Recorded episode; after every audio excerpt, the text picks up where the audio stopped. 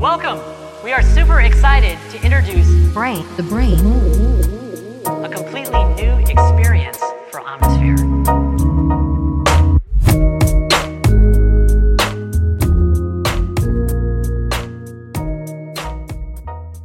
suis, je suis là.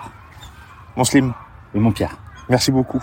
Merci beaucoup pour ce temps et merci d'être en fait le un peu le premier invité sur le, la version podcast des, des réseaux, des, des contenus que je partage. Oui, le podcast de l'antifragilité. Ouais. Je suis le premier. Bah, le premier vrai invité, tu vois, parce Quel que j'ai fait euh, un truc un petit peu, voilà, une tricherie, quoi. hein. J'ai pris une interview d'un ami que j'avais fait sur Verisme TV en Ouais. vidéo et j'ai extrait que l'audio et j'en ai fait un podcast une fois. Voilà. c'est une tricherie. C'est une tricherie. Donc on peut considérer que c'est le premier. Ah oui, invité. merci beaucoup. Voilà.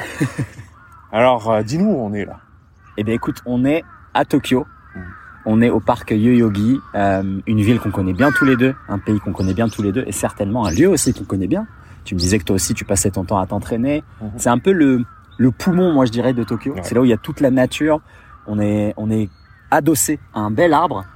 On est entouré d'arbres. Tu, on, on peut certainement entendre les corbeaux. Ouais. Et euh, c'est un peu euh, le moment d'évasion quand tu es dans la matrice tokyoïte. Et moi, c'est là où j'ai fait mes premières aventures euh, il y a déjà 12 ans, comme on en parlait dans l'épisode spécial Japon, Mhm. ensemble. Et, euh, et quel... Il n'y a pas de meilleur lieu pour faire cet échange ensemble. C'est sûr. Voilà. C'est sûr que ça a, ça a été fou. On, on va, on va découvrir, on va, on va décortiquer pas mal de points parce que j'ai pas mal de choses à, à te demander. Euh, mais euh, quand même des, des réflexions qu'on a eues depuis ce, ce voyage qui dure plusieurs semaines. Oui. On a, on a eu le temps d'avoir des conversations cosmiques, comme Yes. tu dirais.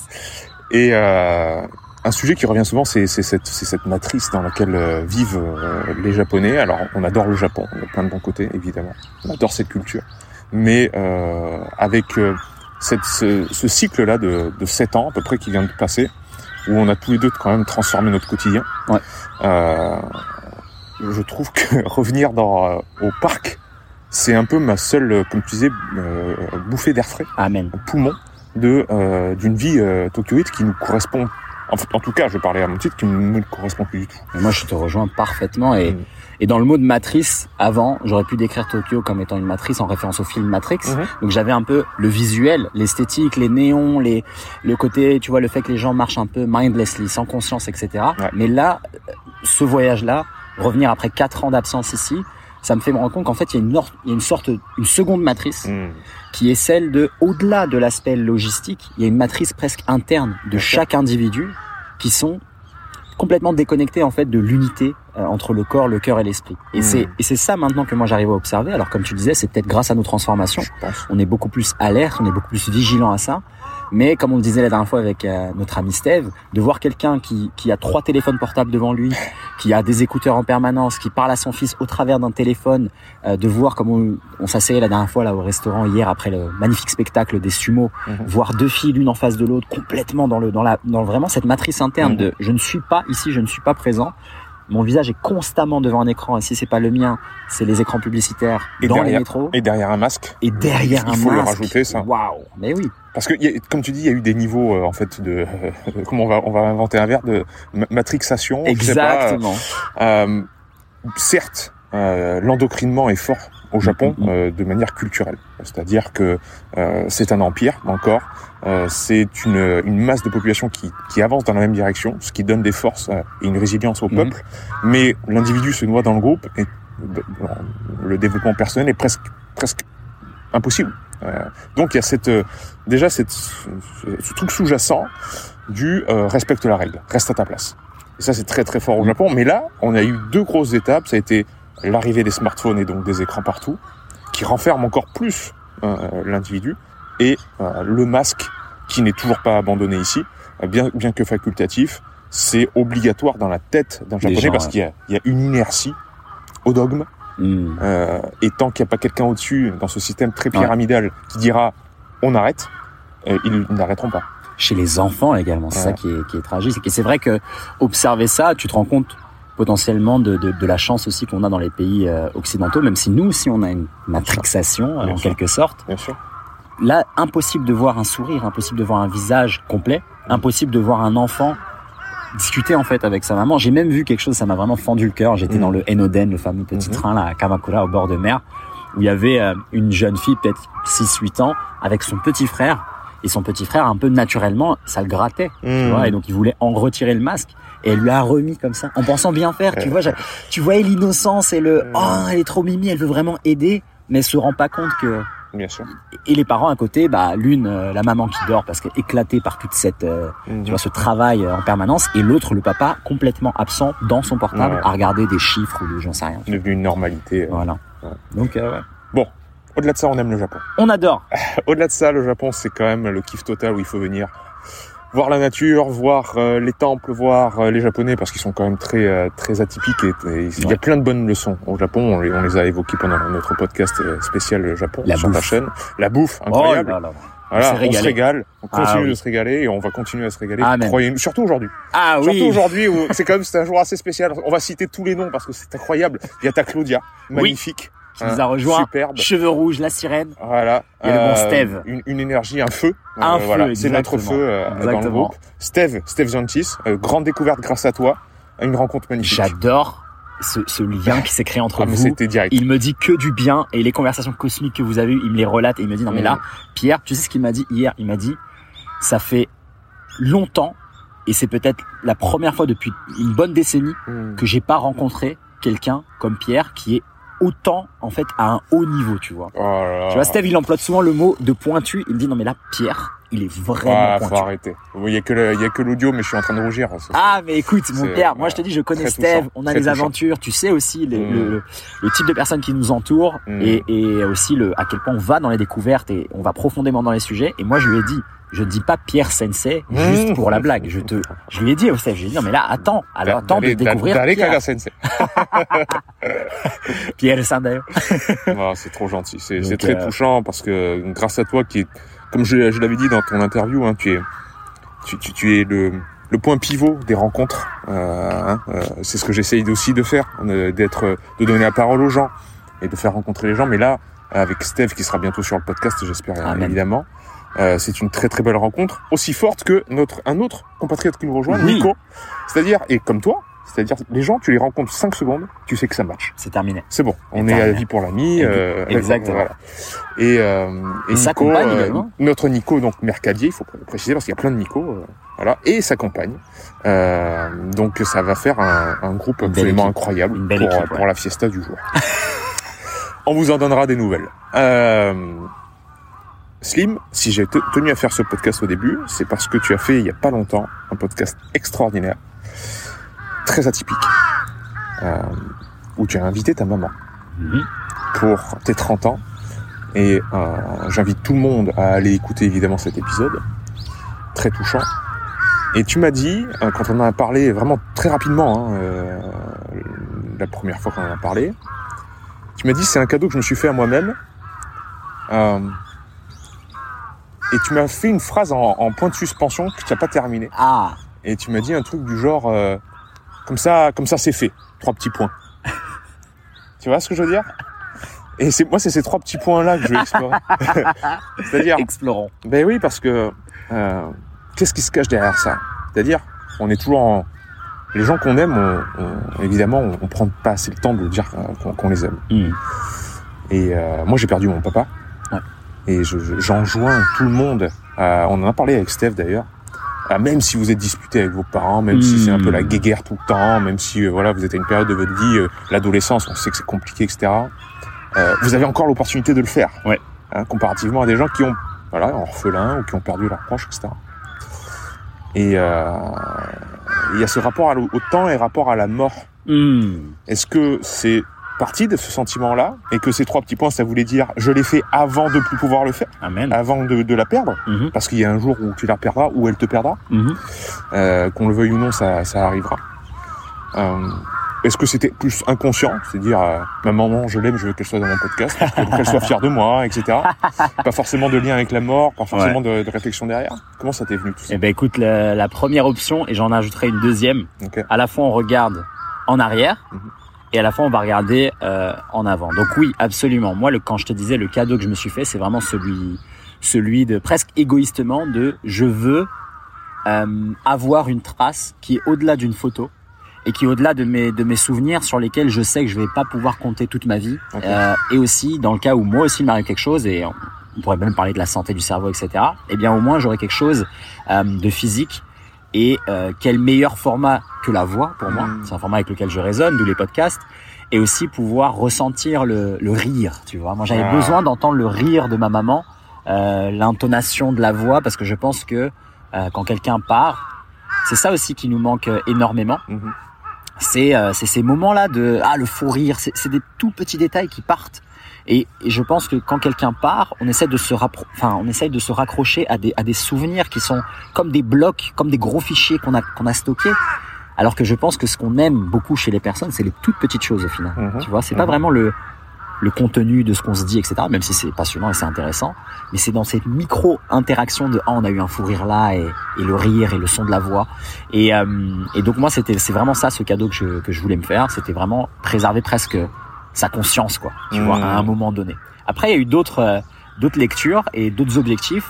Le second c'était moi j'ai toujours été attiré par l'idée euh, de rendre, évidemment. Et j'ai compris très rapidement, grâce aux enseignements de ma maman, que je ne pourrais jamais rendre tout ce qu'elle m'a donné au niveau matériel, au niveau, euh, tu vois, elle m'a nourri, logé, elle m'a éduqué, elle m'a élevé, tout ça. Évidemment, c'est impossible et c'est peut-être pas notre rôle de rendre. Euh, moi, je vois pas la relation euh, parent-enfant comme quelque chose où on a, euh, on- on leur doit quelque chose. Moi, j'ai été en tout cas élevé comme ça. Ma mère m'a toujours dit, tu ne me dois rien. Ce que je fais, c'est mon devoir.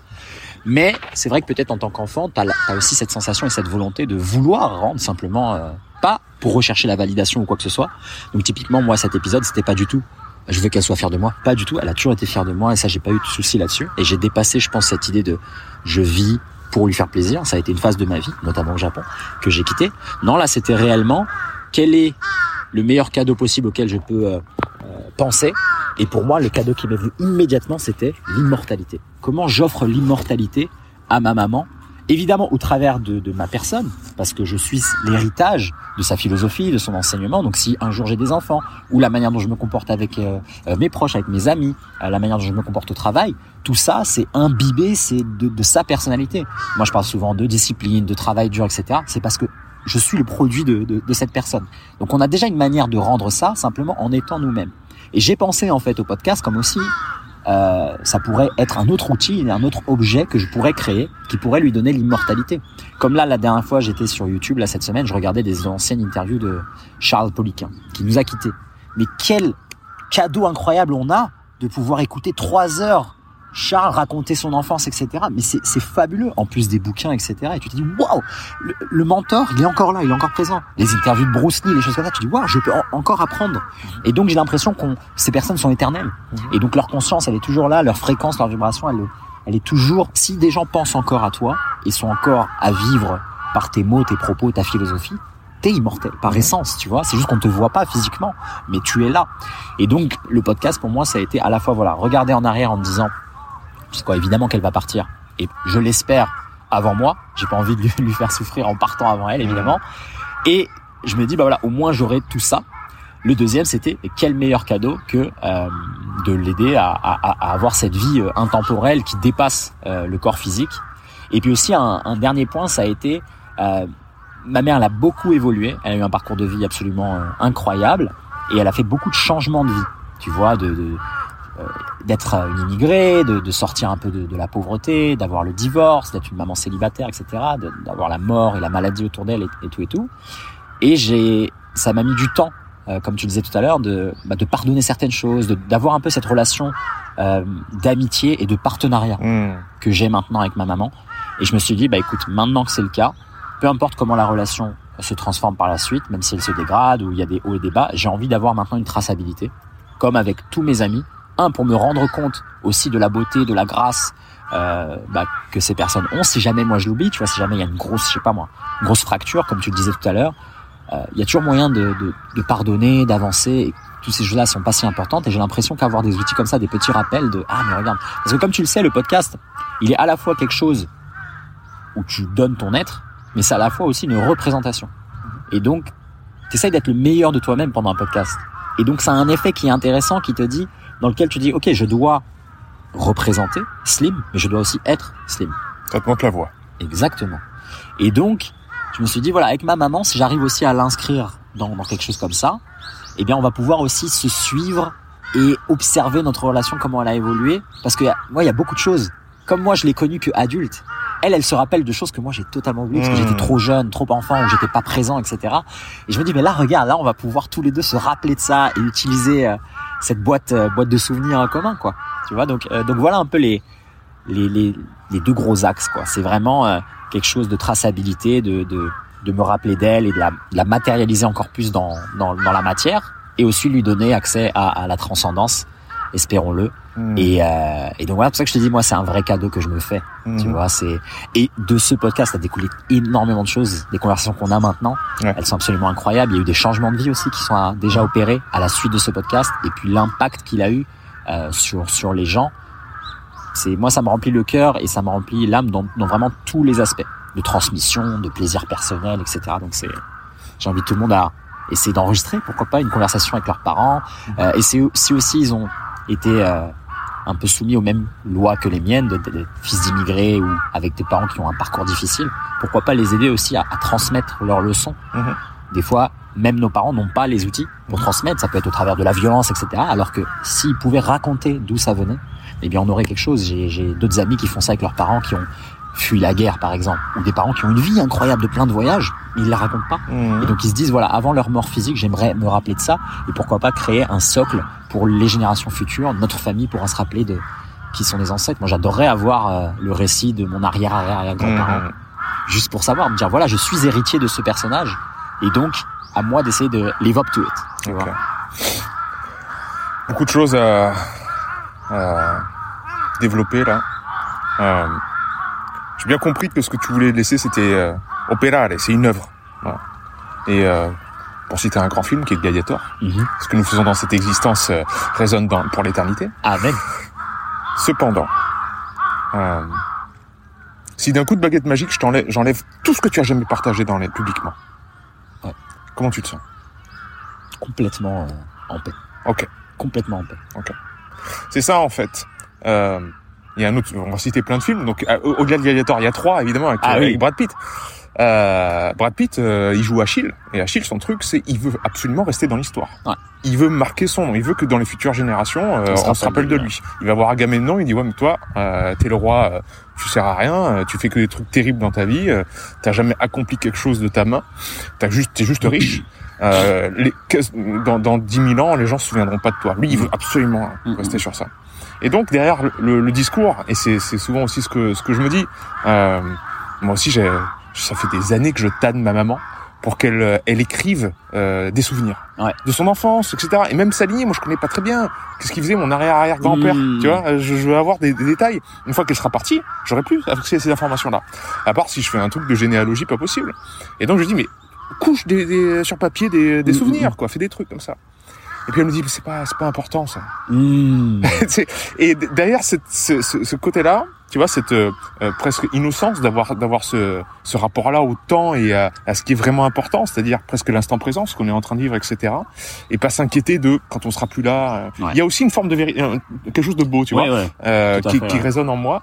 Et, euh, et c'est vrai que euh, derrière le, le message ac- actuel. Euh, contre lequel je pense on est tous les deux à contre-courant, c'est-à-dire le transhumanisme, c'est Mm, mm. tuer la mort, hein, que recherche Google et, et des grandes compagnies comme ça. Euh, où nous on, on est complètement en confrontation avec ça et dit mais non justement c'est la mort qui donne l'essence à la vie euh, qui donne toute, la- toute sa saveur. Euh, c'est toujours les contraintes qui créent la liberté c'est ce qui le contenant qui crée le contenu. Et si vous cassez ça il y a plus vraiment de sens en fait à, Mhm. cette existence là qu'on a et ben on parle quand même d'éternité tous les deux Ouais. quand on met des trucs sur internet on, on veut laisser une trace dans l'histoire on veut euh, et j'y pense aussi beaucoup hein, et j'en parlais avec Steve aussi c'est à dire que euh, on, on, on passe quand même nos, nos journées et nos semaines à enregistrer des podcasts, faire des vi- vidéos, etc., qui seront sans doute là, écoutables par nos enfants et nos petits-enfants pour toujours. Mmh. Et c'est la première fois, première fois, à mon avis, dans l'histoire, à part l'époque où vraiment les, les, les érudits grattaient du papier toute la journée, je pense que c'est la première fois dans l'histoire où on couche notre cerveau, on le délocalise sur, de, de manière dématérialisée, comme quand on enregistre tous les deux un podcast ou, ou quoi, euh, de manière aussi euh, euh, profonde et, Mm. euh, et massive. Mmh, mmh, C'est-à-dire, euh, moi, il y a pour l'instant, j'ai pas l'impression qu'il y ait une partie du- de mon cerveau et de mon esprit que j'ai pas exprimé. J'ai l'impression d'avoir tout, enfin, pour l'instant, là, tu vois, il n'y a, sûr. pas une zone noire où je me dis, ah, ça, je l'ai pas raconté. Ouais. Ça, il y a une partie de ma facette, de ma personnalité que j'ai pas, j'ai pas rendu public. En tout cas, j'ai pas partagé. Euh, et donc, euh, on est dans cette intemporalité Hmm, euh, où je pense qu'il faut mettre des garde-fous pour pas qu'on se perde Ouais. et pour pas qu'on on tombe euh, parfois peut-être dans une forme de dépression, de dire de, de plus voir la magie du quotidien. Qu'est-ce que t'en Mm. penses? Je sais pas. Absolument d'accord. En plus, c'est marrant là que tu mentionnes Troyes. Moi, il y a une citation justement de, de ce bon Achille que j'adore. Quand ils arrivent sur la plage de Troyes, il est sur son bateau, le premier bateau de toute Ouais. cette flotte, avec ses myrmidons. Et il Je sais regarde. qu'il lance le javelot et là t'es tombé Ah, amoureux je- de lui. parti, moi. Suis parti, j'en ai des frissons. Et il donne cette citation, je la mentionnais dans, dans un podcast récent, où Uh-huh. il disait justement, euh, savez-vous ce qu'il y a de l'autre côté de cette plage?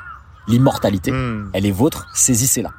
Et moi, ça, c'est une idée évidemment que, que j'adore. Mhm. Mais comme tu le disais, c'est pas dans une, un- je le fais pas par peur Voilà. de C'était ma, c'était ma question. Est-ce que la peur est sous-jacente à tout ça Et à l'inverse, non.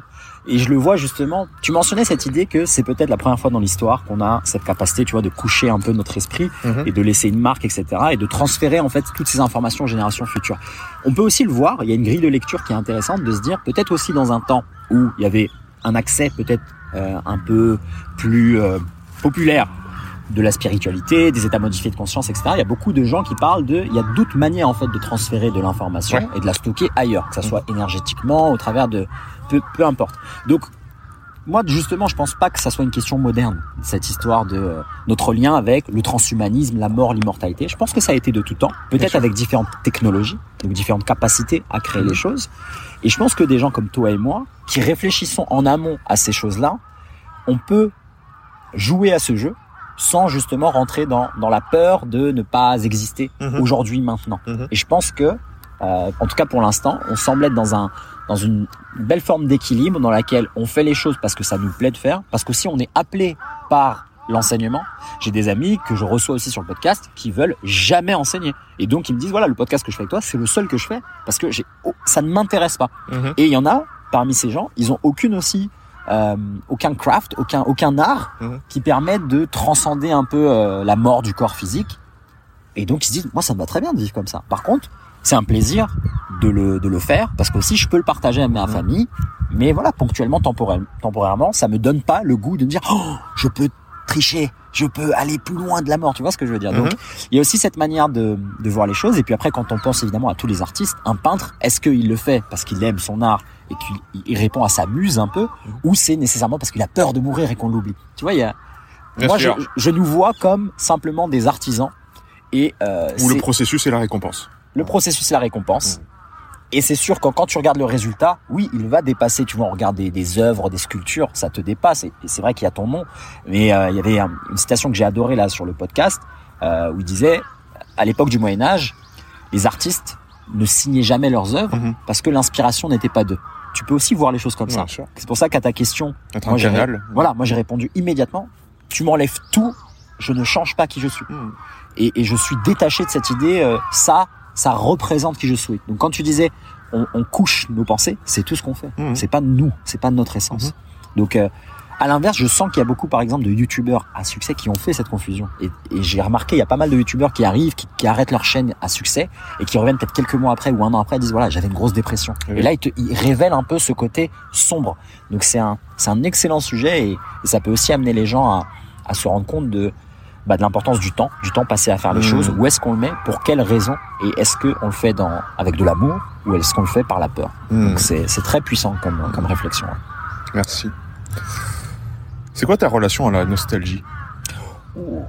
Très bonne question. Tu sais, c'est quelque chose que ça arrive assez souvent dans les, dans les, dans les discussions. J'en parlais hier avec, euh, avec mon ami Mike, artiste là, que tu as, bien que tu as sûr. rencontré, qui t'adore d'ailleurs. Pareil. Il m'a dit, Pierre, enfin quelqu'un qui connaît Ouais. les références que j'ai. Que, euh, Dé- Détestez-moi. il me faut, il faut. il est indétestable. c'est- Euh, non, non, mais c'est vrai. Enfin quelqu'un, parce que lui, il est, il est aussi pointu, euh, tu vois, en termes en, cinématographiques, en etc. plus donc, pop culture, il adore, on adore les mêmes choses. euh, on s'est bien trouvé. euh. il est magnifique, le mec. Et on en parlait hier, tu vois.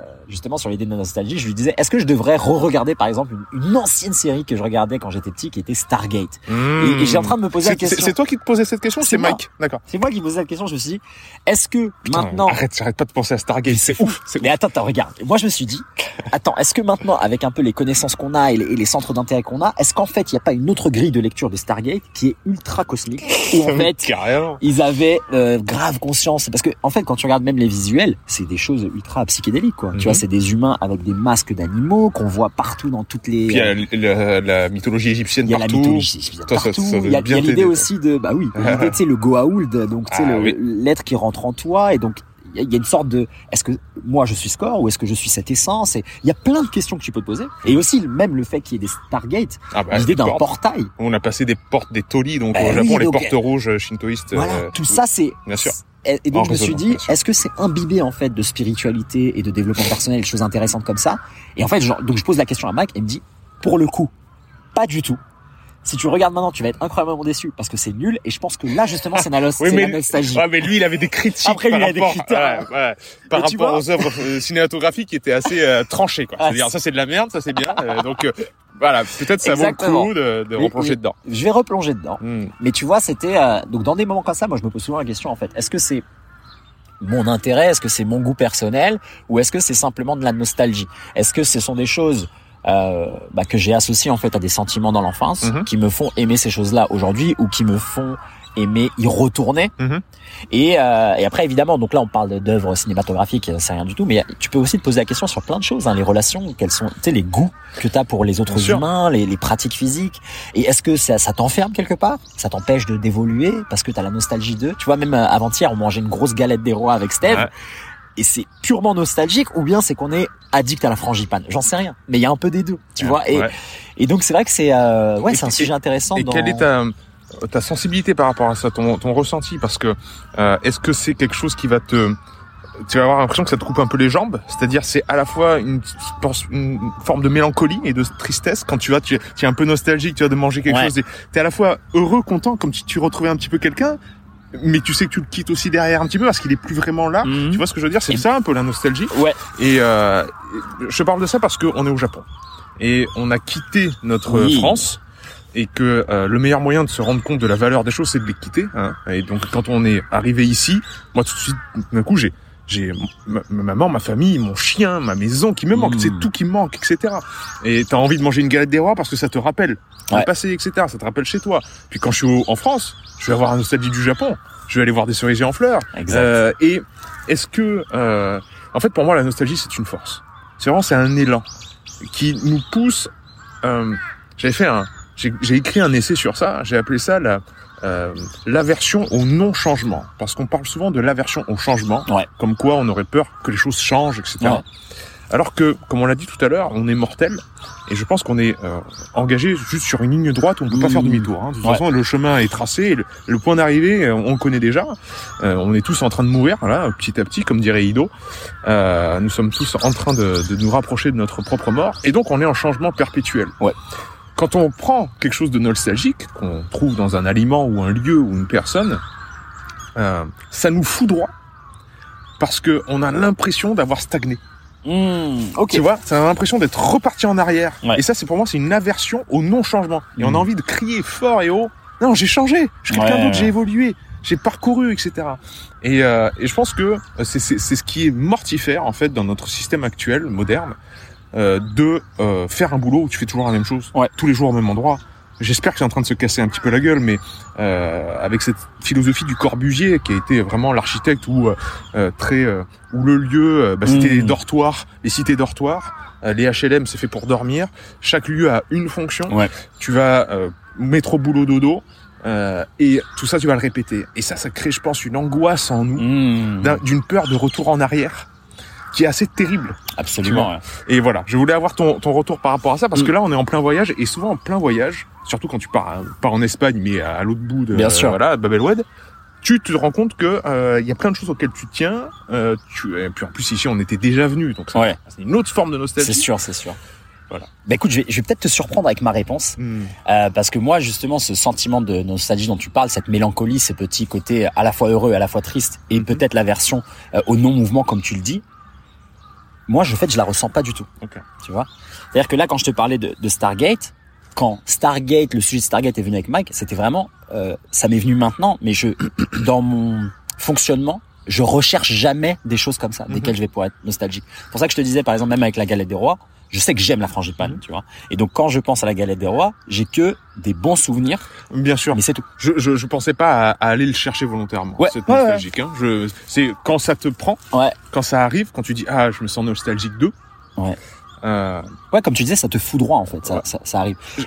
Alors voilà, peut-être que euh, peut-être que c'était euh, faire un, un espèce de, de méli-mélo entre nostalgie et mélancolie. Et j'ai Mmh. l'impression que euh, encore une fois pour moi la nostalgie c'est une, une force et une Ouais. énergie qui en fait c'est un bouillonnement interne Ouais. qui te dit euh, avance dans la Bien vie. sûr, bien sûr. Euh, transcende tout Mais c'est, tu sais que c'est la première fois que j'entends ça parce que moi justement j'avais, en fait, je m'étais pas posé la question parce que Mhm. je pensais que ce sentiment de nostalgie, en fait, je partais avec tout le monde et tout le monde avait la même sensation que moi. Hmm. Moi, la sensation que j'ai, elle est, elle est, euh, comment dire, je suis entièrement détaché de ça. Donc par exemple là, je suis au Japon, j'ai rien de la France qui me manque immédiatement. Et quand je quitte le Japon, j'ai rien du Japon qui me manque. Par Mhm. contre, si par exemple tu me parles du Japon, je vais te parler de mes bons souvenirs, mais je suis pas, je suis pas attaché à ces souvenirs. Donc Mhm. quand je les raconte, c'est verbalement, mais genre j'ai pas par exemple quelque chose dans le cœur qui va, Qui va te dire avant c'était mieux. Ouais. Euh, typiquement. euh, mais jamais, hmm. jamais. Et c'est pour ça que euh, moi j'ai toujours pensé que la nostalgie c'était ça, c'était euh, par exemple il y a ah une musique que t'entends, tu fais ah putain tu te rappelles ça, mais c'est tout en fait. Hmm. Et après ça s'arrête là. Donc je sais pas si justement ce travail-là,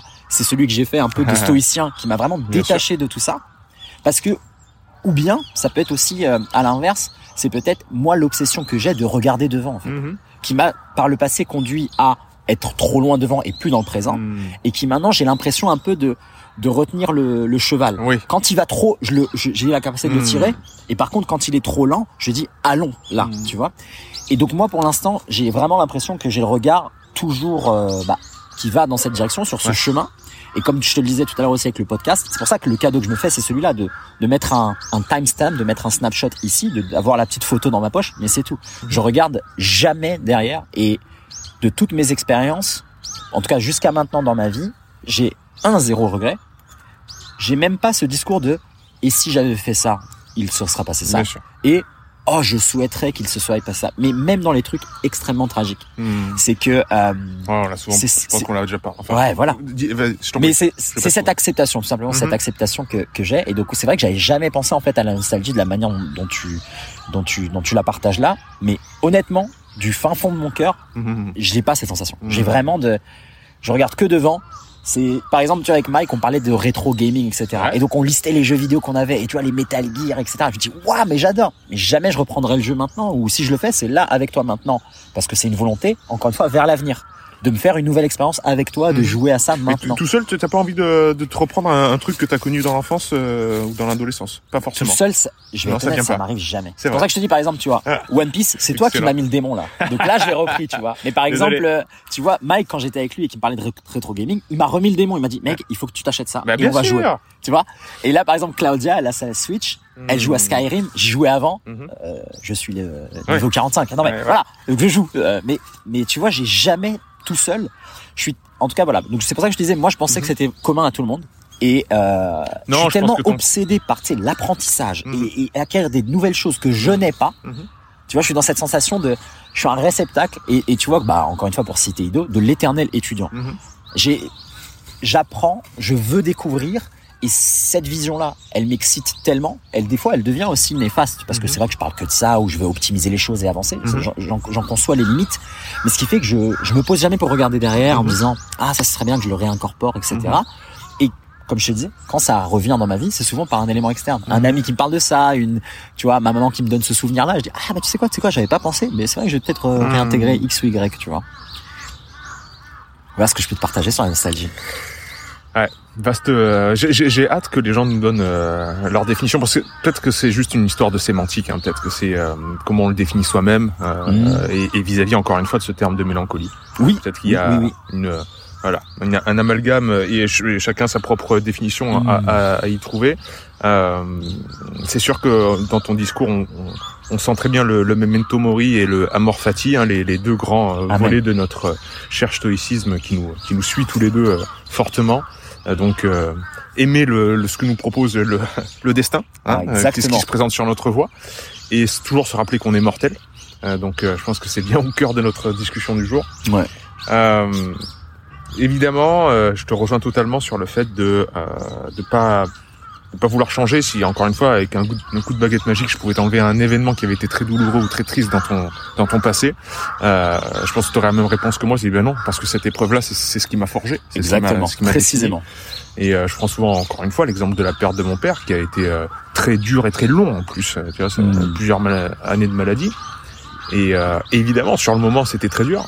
Mais surtout, ne m'enlevez pas ça, parce que euh, c'est encore une fois quelque chose de qui m'a tellement fait, construit Hmm, que euh, si vous m'enlevez ça, je, je serais plus du tout la même personne et je serais pas venu au Japon et ceci et cela. Absolument. Donc, euh, euh, je pense que sur la, la perte des proches et la, on, on- on dit souvent de, encore une fois, c'est très stoïcien de méditer sur sa propre mort, comme on, voilà, le, le terme de memento mori euh, nous invite à le faire. Mm. Et je pense que quelque chose qui est encore presque plus fort ou en tout cas différent, c'est de mé- méditer sur la mort de ses proches Absolument. Hmm. Absolument. et imaginer que ils ne sont plus là.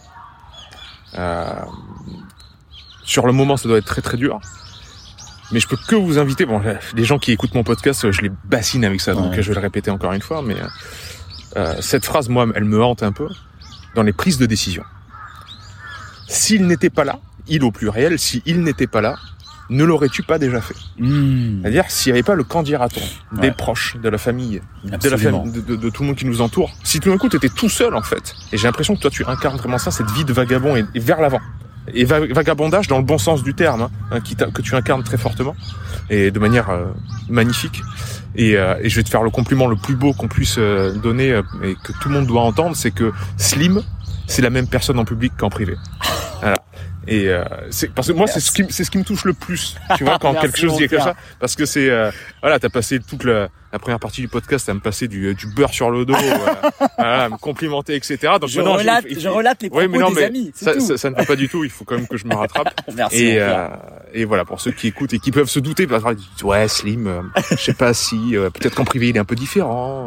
C'est- normal parce qu'ils nous connaissent qu'à travers les écrans et, et- ou, ou la voix. Euh, non, moi je confirme. Bon après c'est ma parole donc ça vaut ce que ça vaut. mais euh, Le sage Pierre. mais voilà. Bref, euh, s'il n'était pas là, si tous ceux qui vous entourent, etc., ne l'aurais-tu pas déjà fait? Et ça, ça permet souvent, c'est une phrase que je- j'aime bien dire à, à des, des personnes qui, peut-être comme ton ami qui est venu nous voir tout à l'heure, euh, qui t'a consulté un petit peu d'une certaine manière, de manière très amicale évidemment, Euh, consultation pas dans le sens euh, voilà thérapeutique, mais Ouais. euh, toute relation humaine est de façon thérapeutique. Euh, bah, tu lui as donné quelques conseils de vie où elle passe un moment un petit peu difficile. Ouais. Et ce genre de personnes, quand elles viennent me voir, c'est vraiment quelque chose que j'ai envie de leur dire quand elles, veulent changer de carrière, quand elles veulent s'orienter vers autre chose, Mmh. etc. Si tu étais tout seul maintenant, en fait, t'aurais pas, est-ce que tu n'aurais pas déjà pris la décision? Oui, absolument. Et là, les choses s'éclaircissent très vite. Ah bah oui, si j'avais pas mes enfants, si j'avais pas ma famille, si j'avais pas mes parents qui mettaient la pression, etc., je l'aurais déjà fait. Bah fais-le. Parce que toutes ces personnes-là, elles veulent juste ton bonheur. Et euh, voilà. Donc, euh, Et elles peuvent ouais. pas être à ta place, elles peuvent pas, elles sont pas dans ta tête, dans ton cœur, et donc des fois, elles peuvent pas s'imaginer que ça c'est la bonne décision Bien pour sûr. toi, parce que euh, peut-être que toi dans ta manière de communiquer, tu leur as pas partagé peut-être aussi l'aventure de ta prise de décision. Mmh. Souvent c'est ça qui manque, c'est juste que les gens, en fait, ils, ils se prennent un choc parce que du jour au lendemain, t'arrives avec une idée.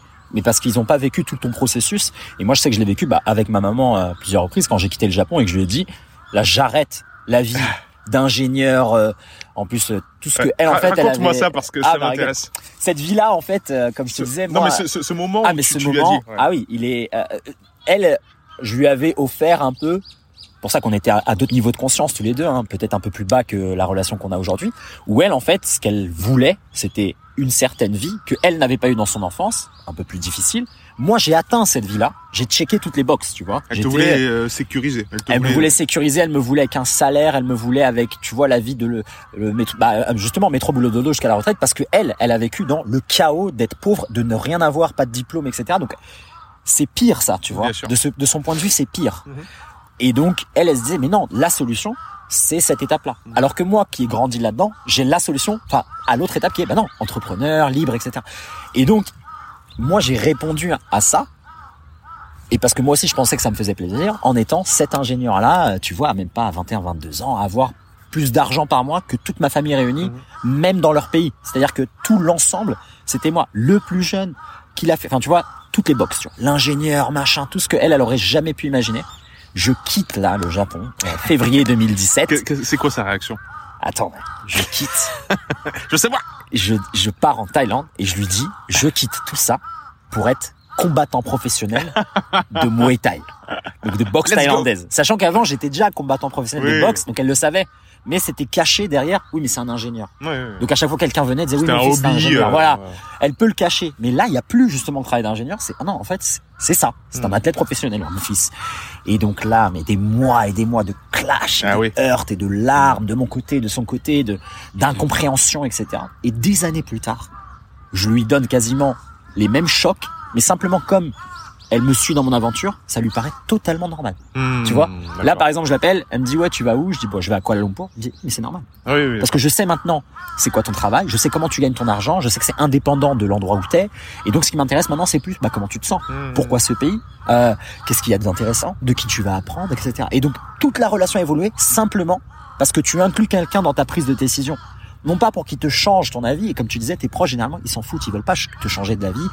Et malgré certains, la plupart, ils savent qu'ils n'ont pas, par exemple, le niveau de connaissance que toi sur que tu as sur un sujet pour être pertinent dans, dans cette aide-là. Donc en fait, beaucoup de tes proches qui t'aiment inconditionnellement, ils ne veulent pas même te donner un conseil. Ils veulent juste être mis au courant de toute la décision. Et en fait, quand tu acceptes ça, tu, tu le donnes. C'est tellement un tout petit effort que tu as à simplement dire comment tu te sens aujourd'hui. Et donc, dans deux semaines, quand tu auras pris la décision, de dire oui, je me rappelle parce qu'il y a deux semaines, tu m'as dit que tu te sentais comme ça. C'est cohérent.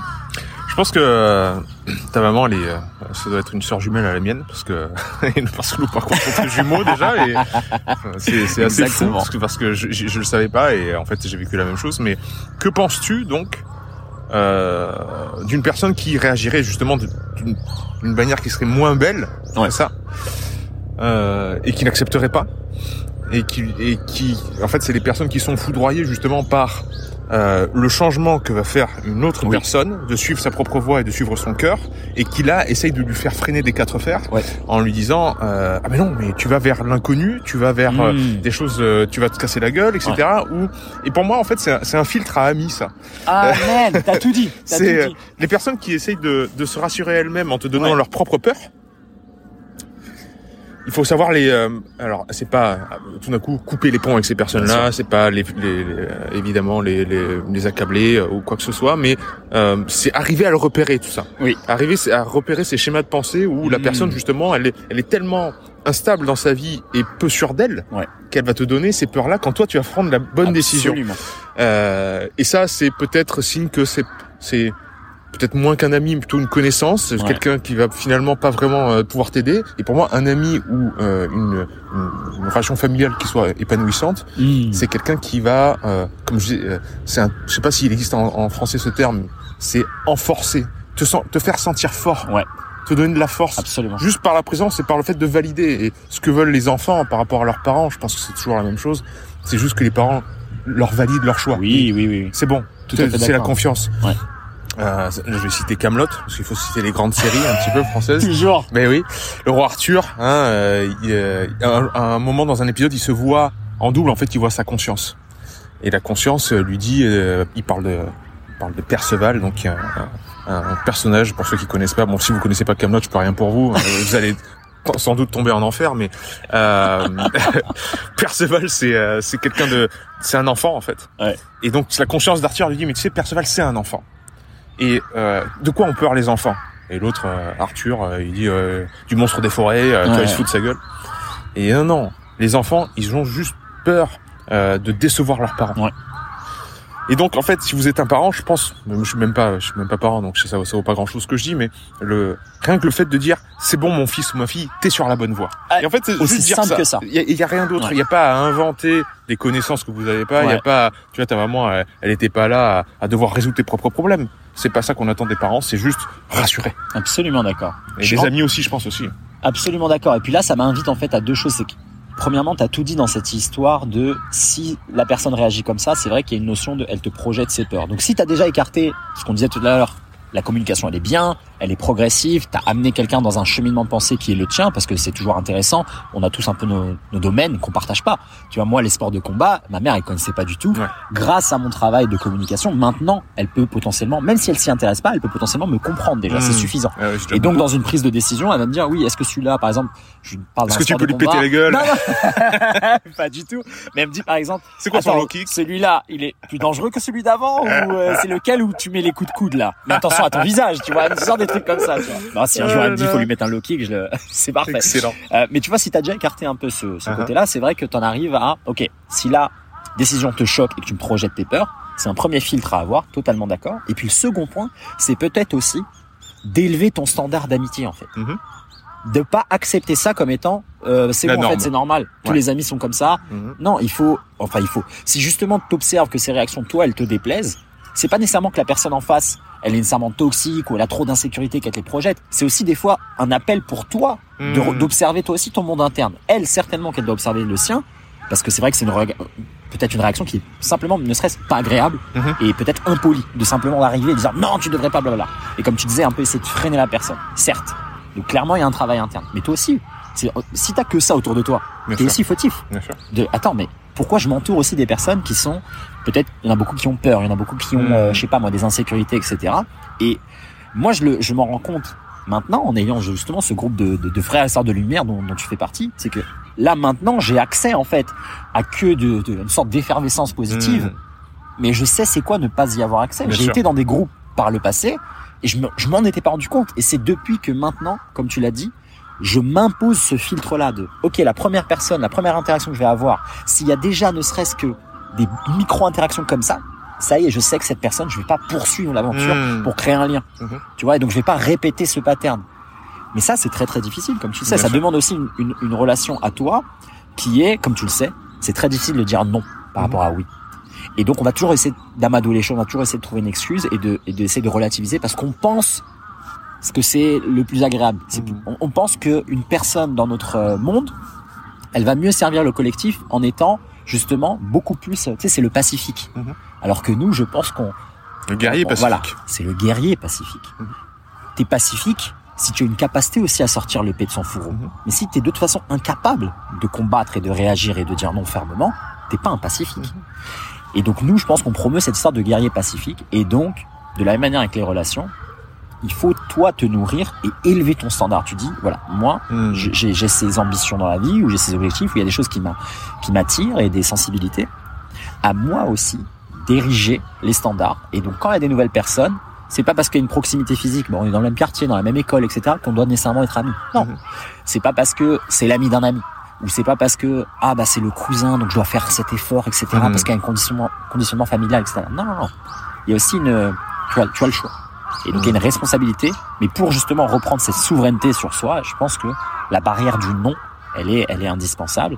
Et donc, euh, tu vois, moi, dans toutes ces interactions avec les gens, le fait de construire sa tribu, etc., ça a toujours été aussi une réflexion interne et personnelle. Mhm. Et comme tu le disais tout à l'heure, il y a des choses que les parents attendent, que les enfants entendent, que les, en- que les enfants attendent. Mais il y a aussi un travail, en fait, de chaque humain, Mhm.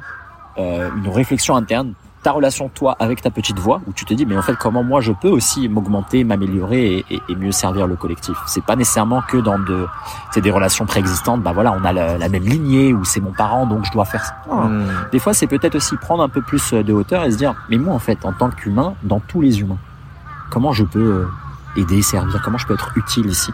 Et donc ça, ça te ramène tout le temps à cette, cette relation interne, en fait, tu vois. Et, Mhm. et je pense que ça, c'est l'outil aussi de, parfois qui manque. Mhm. On va, tu vas essayer de, par exemple, tu vas contacter un psychologue qui va t'aider sur ta relation avec ton parent. Mais pourquoi ne pas directement adresser le chemin le plus difficile, c'est toi, ta relation avec toi. Mhm. Toi, en tant qu'entité, en tant qu'essence, en tant qu'être. Découvre ça parce que là, tu auras les clés pour toutes les autres portes. Mhm. Tu vois? Si je veux améliorer ma relation avec le travail, l'argent, le temps, ma famille, etc. J'ai juste à améliorer ma relation avec moi-même. Mhm. Tu vois? Et c'est vrai que ça, c'est négligé au profit de, on va aborder, tu sais, des micro-choses, quoi. Comme d'habitude, un réductionnisme, une, une, on sépare les choses, Mhm. alors qu'en vrai, tout est un. Mhm. Et donc, se réapproprier son éducation, sa relation un peu à, à son être, le corps, etc. Pour moi, c'est la clé, la master key. Mhm. Merci, merci pour ces éclaircissements qui, je pense, vont résonner en toutes les personnes qui, qui écoutent. Euh, encore faut-il avoir le temps Oh, oui. Encore faut-il être en dehors du bruit ambiant et de la diversion. Euh, là, on est au cœur de la meule, ouais, dans la Matrix euh, Max. Je pense que ce qui me choque le plus ici à Tokyo, euh, depuis que je suis revenu, c'est le bruit sans cesse. Et imaginons qu'on retourne, euh, je vais pas, je vais pas parler de nostalgie, mais imaginons qu'on retourne dans notre vie d'avant, celle qu'on a connue tous les deux ici. Euh, c'est vrai qu'il y avait pas un moment où on aurait pu écouter cette petite voix, enfin en tout cas très difficilement, Ouais. se retrouver seul avec soi-même et avoir enfin cette, cette narration interne et cette méta-analyse, cette anal- Mm. l'analyse de sa propre analyse. Euh, c'est très dur quand tu as un, un boulot de 7 heures du mat à 20 heures où tu Ouais. es pris par toutes les obligations sociétales, la pression euh, Mm. de la société, euh, le bruit ambiant qui est constant.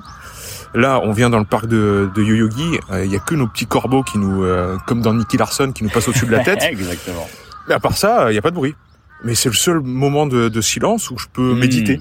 Euh, enfin non, c'est nous qui sommes arrivés à un autre niveau. Que si vous avez pratiqué un peu la méditation euh, depuis un certain temps, c'est je vous invite justement dans le métro parisien ou où, que vous soyez dans le chaos de méditer. C'est Ah très oui. très sympa euh, parce que c'est facile de métri- méditer contre le dos d'un arbre. Euh, c'est autre chose dans dans l'agitation constante. Mm. Mais en tout cas, pour conclure, euh, avec ces belles paroles que tu nous as données là, euh, je pense que si vous voulez faire le premier pas vers cette écoute intime, euh, c'est de créer un moment de silence, hein, euh, une petite capsule de temps. Ça peut être très rapide, ça peut être de l'ordre de la seconde même, hein, Mm. euh, de, de s'écouter, parce que ri- rien n'est plus imminent que l'impossible. C'est-à-dire que si, si vous allez changer les circonstances, ce que vous pensiez être impossible va peut-être advenir. Ouais. Et, euh, et l'écoute intime, ça, ça, c'est la prochaine seconde peut-être. Hein, c'est la prochaine respiration. C'est, euh, ça peut être aussi fulgurant que ça. Et une fois qu'on a connu cette paix intérieure, euh, on est, on devient plus ou moins invincible. Hein, on, on, on s'affranchit de tous les enfers à, à traverser. Mm. Et euh, je pense que ça peut, encore une fois, euh, aider énormément de personnes qui sont prises dans cette matrice-là, même même en France, de, de s'ouvrir euh, justement vers le, le regard intérieur que tu as dit. Ouais. Hein, c'est la, la conversation la plus importante qu'on aura, euh, comme le dirait notre cher David Goggins, euh, avec la conversation avec soi-même. Petit mot pour la fin, cher ami, parce qu'il faut qu'on retrouve nos amis dont on a fait oui, oui, l'énumération c'est au clair, début. c'est clair. Que Et, dire, euh, que dire. Malheureusement, on pourrait parler pendant des heures, hein, mais euh, il va falloir qu'on coupe. Eh bien, écoute, que dire après ces, ces belles paroles? Comme tu l'as dit, c'est vrai que c'est c'est pas facile. Et euh, en t'écoutant, j'essaie de me rappeler. Mais alors, je me suis dit, mais comment moi, je, je m'en suis sorti avec cette Hmm. vie incroyable c'est pas facile. occupée Hein. Ouais, de retrouver le processus. Exactement, euh, en, plein Tokyo. Et je vais peut-être donner un, un outil qu'on partage peu, même si évidemment le peut-être l'étape suivante, c'est c'est ce que tu décris. Je suis entièrement d'accord avec toi. Le karaoké, Exactement. l'outil parfait. Et tu vois, j'en parlais aussi avec Steve. Euh, c'est des fois, peut-être un peu de, de façon comme le tai chi, tu vois, c'est prendre l'énergie de l'adversaire et la judo, redistribuer. bien sûr. Voilà. Et donc, je, moi, je me rappelle de cette époque où j'étais justement dans ce chaos et cette matrice tokyoïte. Et pour m'en sortir, en tout cas à cette époque-là, j'ai pas du tout euh, pris plus de temps pour moi, etc. Au contraire, j'ai intégré dans ce chaos, comme tu le dis, justement, simplement juste des meilleurs outils. Donc, j'ai uti- utilisé l'énergie de l'adversaire, moi qui étais tout le temps soumis à du bruit. Et ben cette fois-ci, j'ai juste mis des écouteurs, donc ça reste du bruit. Je suis Mhm. pas encore en dialogue interne, mais je me suis nourri d'autres choses, d'un podcast, Ça, c'est, je trouve quand on est expatrié et en dehors Ouais. du pays, ça, c'est- enfin, pour rencontrer, tu sais, quand on- tu rencontres un expat, Ouais. surtout euh, au Japon, mais euh, dans d'autres pays, euh, les gens qui sont déracinés, c'est-à-dire coupés vraiment des racines, euh, finalement, tu discutes un peu avec eux, ils disent, ah, mais toi, tu aussi, tu écoutes ce podcast? Ouais, aussi, tu Je trouvais que, euh, à l'époque, on retombait sur les mêmes trucs et parce qu'on Mm. nourrissait plus notre intellect de France 2 et du journal de 20 Ouais. heures, etc., mais on allait piocher nous-mêmes nos sources d'informations, ce qui est peut-être la première démarche Ouais. de se réapproprier, euh, Ouais. encore une fois, notre propre chemin de vie. Ouais, absolument, c'est ça. Voilà, le, moi, le, la seule chose que je pourrais ajouter à ça, c'est ça, c'est encore une fois se réapproprier ses propres sources euh, d'informations, les, les fréquences qu'on va qu'on va capter. Donc les podcasts aident énormément, euh, que ça soit aussi ce que tu consommes, comme tu disais. Moi, j'avais oublié le fait qu'en fait, oui, c'est vrai qu'on n'a pas été soumis à la télé française, mais depuis des, des lustres. C'est vrai que quand t'arrives ici, bon, la télé est tellement euh, on est on est plus bas niveau de fréquence, il n'y a pas plus que le Japon, tu vois, c'est vraiment il y a 100% de divertissement. Donc même quelqu'un qui n'est pas on va dire euh, dans une phase d'élévation ou peu importe, il va pas regarder ça parce que c'est c'est vraiment incroyablement horrible et abrutissant. Et donc c'est vrai que là tu commences à écouter les podcasts, à regarder certaines personnes et donc euh, ça peut être aussi un moyen peut-être une première étape euh, peut-être vers un chemin après vers le livre, etc. Et après vers le silence Mhm. ou la pratique du silence, L'écriture, l'écriture, etc. Peu importe. Bien sûr. Mais euh, mais oui, il y a toujours moyen, peu importe le la matrice ou les matrices euh, auxquelles on est soumis. Et, euh, et comme tu le disais, ce que j'ai beaucoup aimé aussi là dans notre échange du jour, c'est que le bruit, c'est pas nécessairement que euh, voilà l'environnement, le- les écrans, les néons, etc. Tu vois, il y a- il y, a beaucoup de bruit aussi à l'intérieur, Mhm. les, les discours, les, les croyances limitantes, les choses qu'on se raconte en permanence, en permanence, pardon. Ça aussi, il faut avoir peut-être ou essayer de développer le plus rapidement une capacité de discernement Mhm. de se dire mais en fait là je suis en train de vivre deux réalités. Il y a une réalité objective que mes sens ne perçoivent même pas à 1% peut-être, mais il y a aussi la réalité de c'est moi qui, qui me raconte une histoire en permanence. Il y a une narration interne et ça c'est ma réalité. Donc si autour de moi il y a plein de choses sur lesquelles je peux pas inférer, comme encore une fois pour les stoïciens, j'ai pas le contrôle de ces choses-là. Par contre ce qu'il y a à l'intérieur, j'en ai le contrôle. Donc se rechanger, remodifier sa narration interne, C'est le beau cadeau c'est le qu'on beau cadeau. qu'on pourra se faire. Amen. Merci mon frère. Merci mon Pierrot. Merci Magnifique. beaucoup. Euh, cet épisode très spécial dans le parc de Yoyogi. On va faire une petite photo pour habiller euh, le propos. Euh, C'était beau. Il faut, faudra qu'on le refasse. Amen. Un autre, euh, un autre endroit de la planète peut-être. Ah, Contre un le défi arbre. est lancé. Bah oui, bien sûr. On Parce fait que, ça. De toute façon, c'est facile maintenant. hein. Ah oui. Euh, On est, on est partout à la fois. Prenez soin de vous, chers amis. Euh, Rendez-vous sur les réseaux de Slim, où on te retrouve partout. On tape son nom. De toute façon, il y a Internet qui clignote. Espérons si le travail est bien fait. nomadslim.com et je serai là. Ouais, ça marche. Gros bisous. Prenez soin de vous. Bye bye. Magnifique.